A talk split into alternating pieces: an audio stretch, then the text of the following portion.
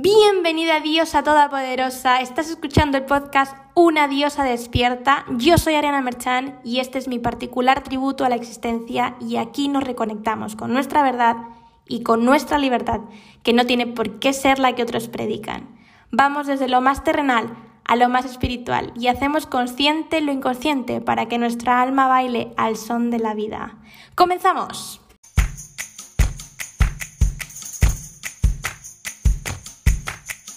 Detrás de la rabia hay dolor.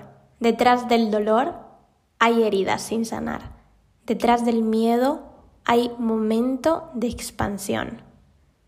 Detrás de la culpa está la necesidad de perdón.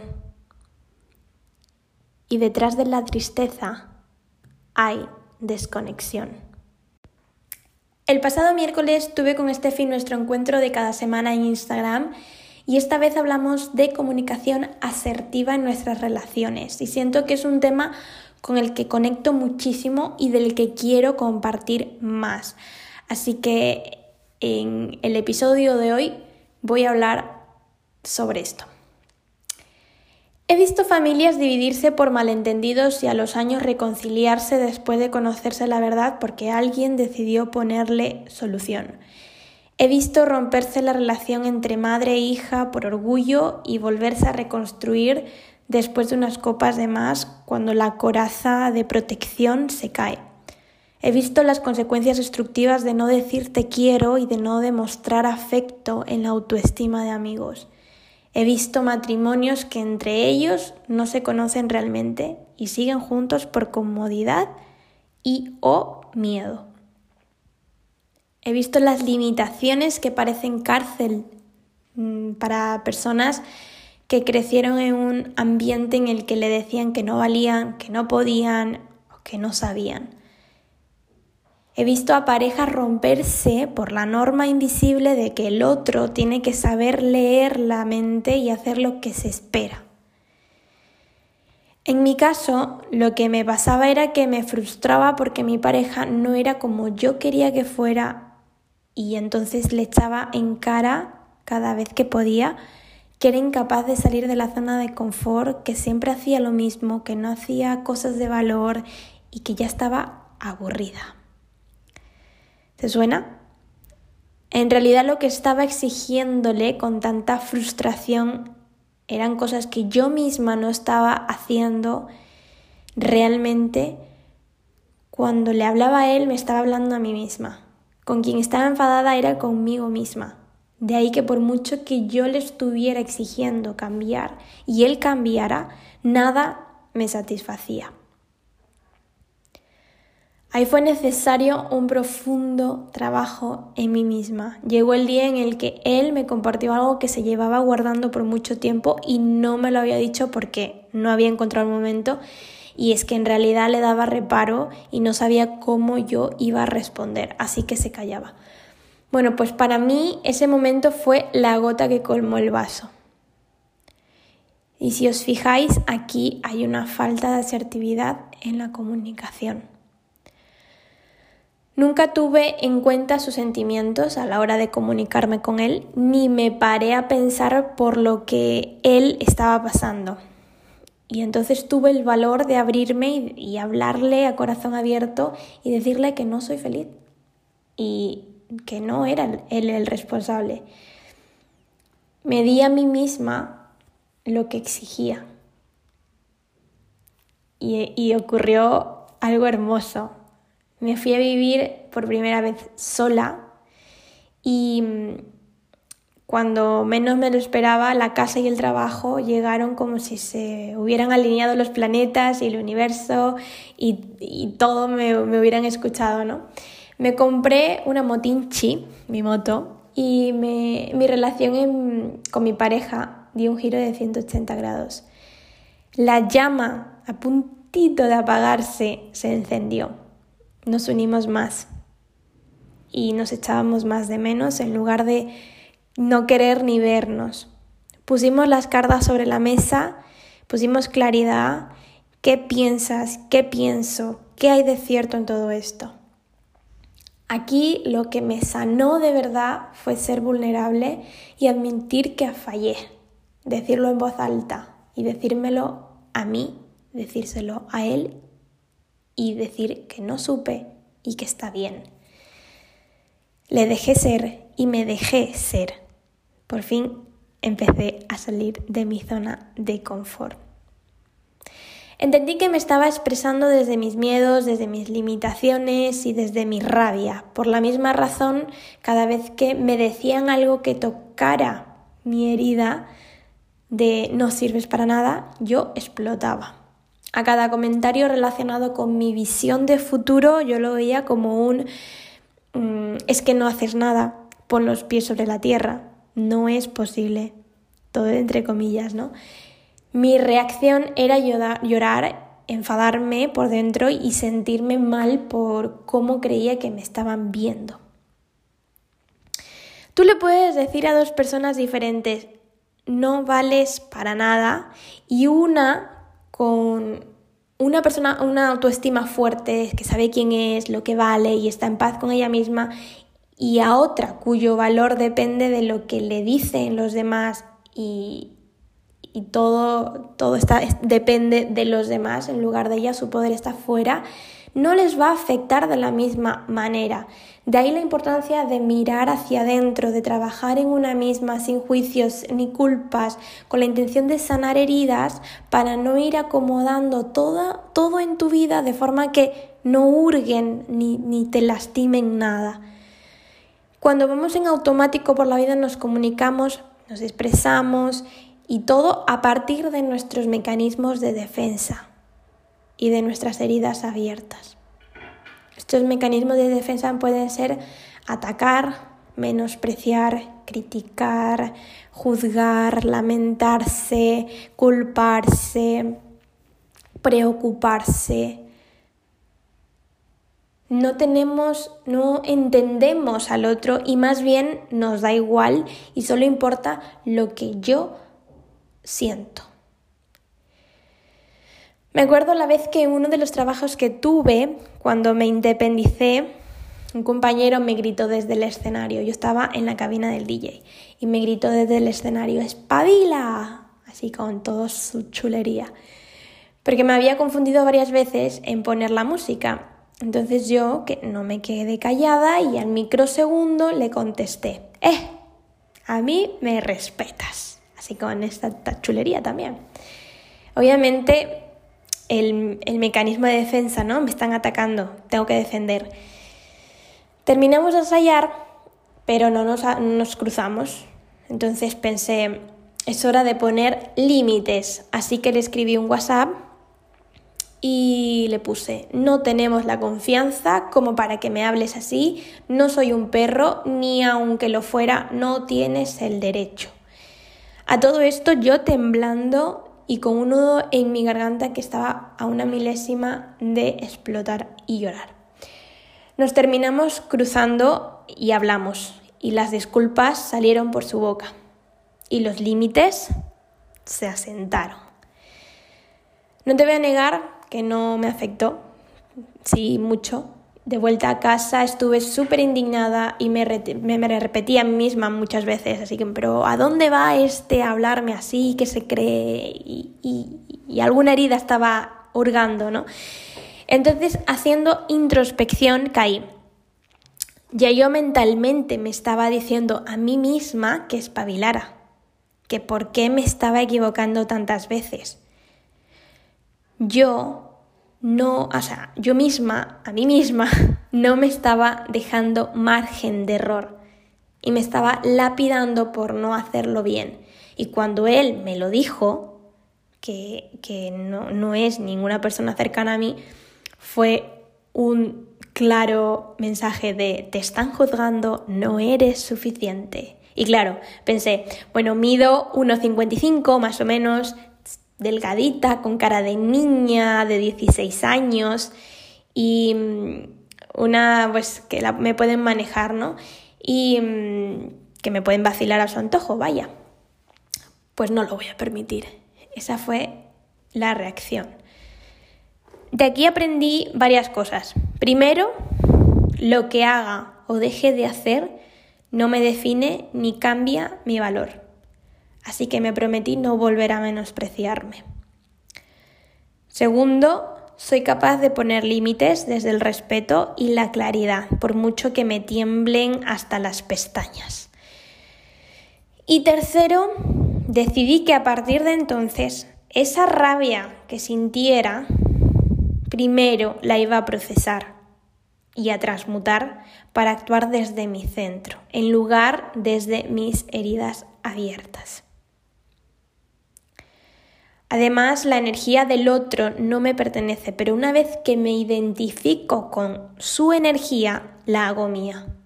Como yo no quiero que ninguna energía de baja vibración forme parte de mi campo electromagnético, no me identifico y se la devuelvo y encima la transmuto en amor.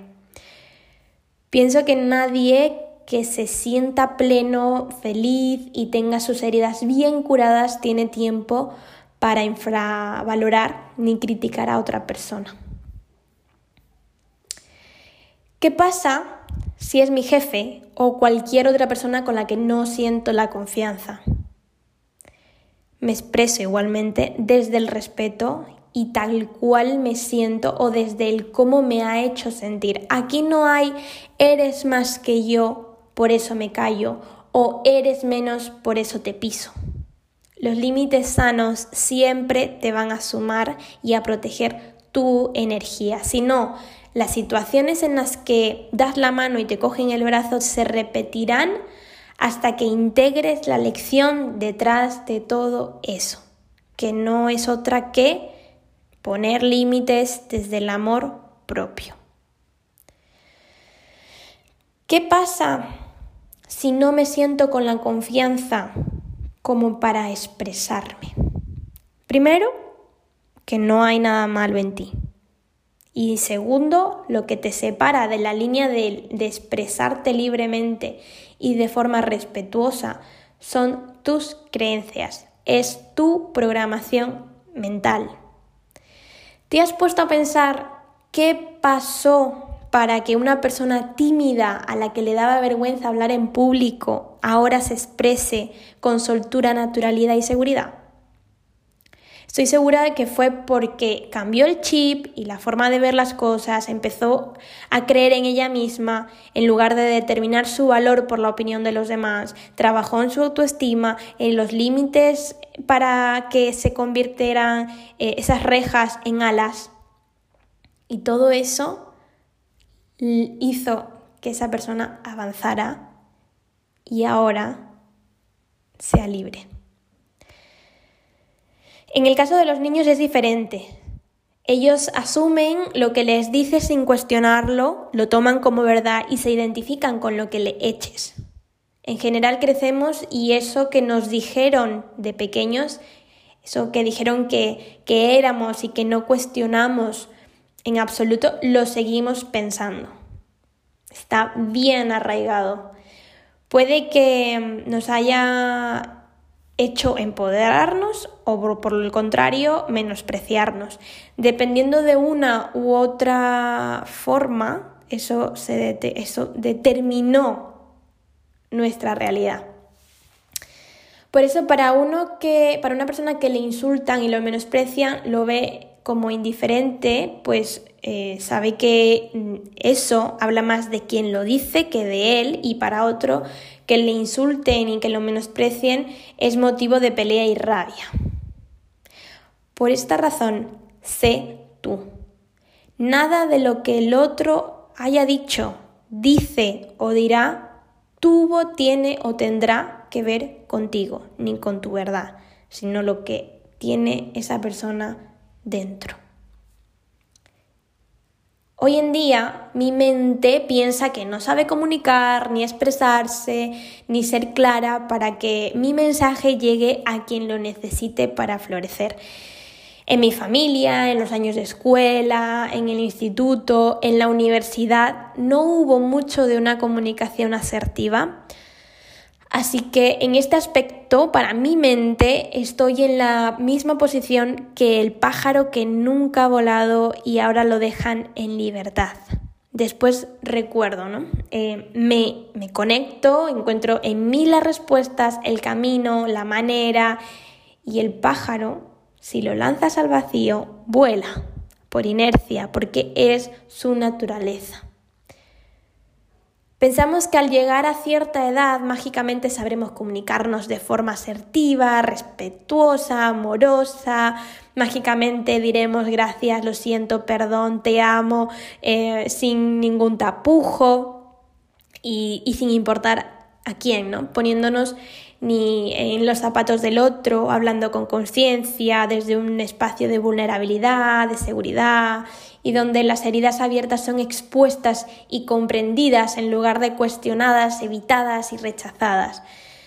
Se le dice a un adolescente que aprenda a hablar bien, que respete y que se exprese abiertamente, que no saque las cosas de contexto, que sea claro, que no se calle, ni se comporte de forma inmadura. Justificamos su manera de expresarse con su edad y lapidamos al adulto que sigue comportándose igual que un adolescente, sin tener en cuenta que nadie nos enseña, que la toma de conciencia no llega por inercia o porque otro exija que así sea, que lo que se impone se sostiene sobre una base inestable, porque a nadie le gusta que le obliguen a nada, y que si de verdad queremos que el otro crezca aprenda y sane, lo primero es predicar con el ejemplo, crear ese espacio seguro. Porque la habilidad de hablar de forma asertiva, respetuosa, tanto para ti como para el otro, y desde tu verdad, sin miedos ni culpas, sin tapujos, sin juicios, sin lamentos, se trabaja y se practica. Un día escuché el ser humano es la única fruta que se puede morir sin madurar. y realmente creo que así es. La, la, comunicación asertiva es una habilidad que se trabaja, que se interioriza y se sostiene en una base sólida siempre y cuando el espacio esté libre de juicios, culpas y reproches. Y eso hay que empezar por uno mismo, con uno mismo. Así que aquí te van ocho claves para despertar la expresión libre y consciente en ti. 1. Antes de suponer y montarnos la película, pregunta. Esto fue lo que dijiste y esto fue lo que entendí. ¿Estoy en lo cierto? Tan simple como darle claridad al asunto. Dos, cuando te comuniques, conéctate y enfócate en hablar de corazón a corazón. El ser humano no es de piedra y todos, todos, sin excepción alguna, tenemos sentimientos. La diferencia es que unos los expresamos de una manera y otros de otra. Tres, ¿cuál es el mensaje que quieres enviar? qué es exactamente lo que quieres decir. Puede que detrás de querer, eh, de querer decir estoy harto de todo haya un mm, me gustaría que alguien me comprendiera. No hay nadie que todavía, no hay nadie todavía que lea la mente. Por eso, cuanto más claridad, mejor. Cuatro, pregúntate, ¿lo que estoy a punto de decir y la forma en la que quiero decirlo va a sembrar miedo o amor en el otro. Las palabras tienen poder y las personas sentimientos. Ponte en el lugar del otro y piensa en cómo te gustaría que a ti te dijeran las cosas. 5. Expresa eso que se te está atragantando y hazlo desde el cómo te está haciendo sentir. Y aquí no hay reproches ni echar en cara nada. Simplemente suéltalo. 6. Obsérvate cuando te cierras y evitas, cuando te pones a la defensiva, cuando atacas y gritas. ¿Qué herida te están hurgando? ¿Qué herida tienes abierta? ¿Qué es lo que realmente te duele.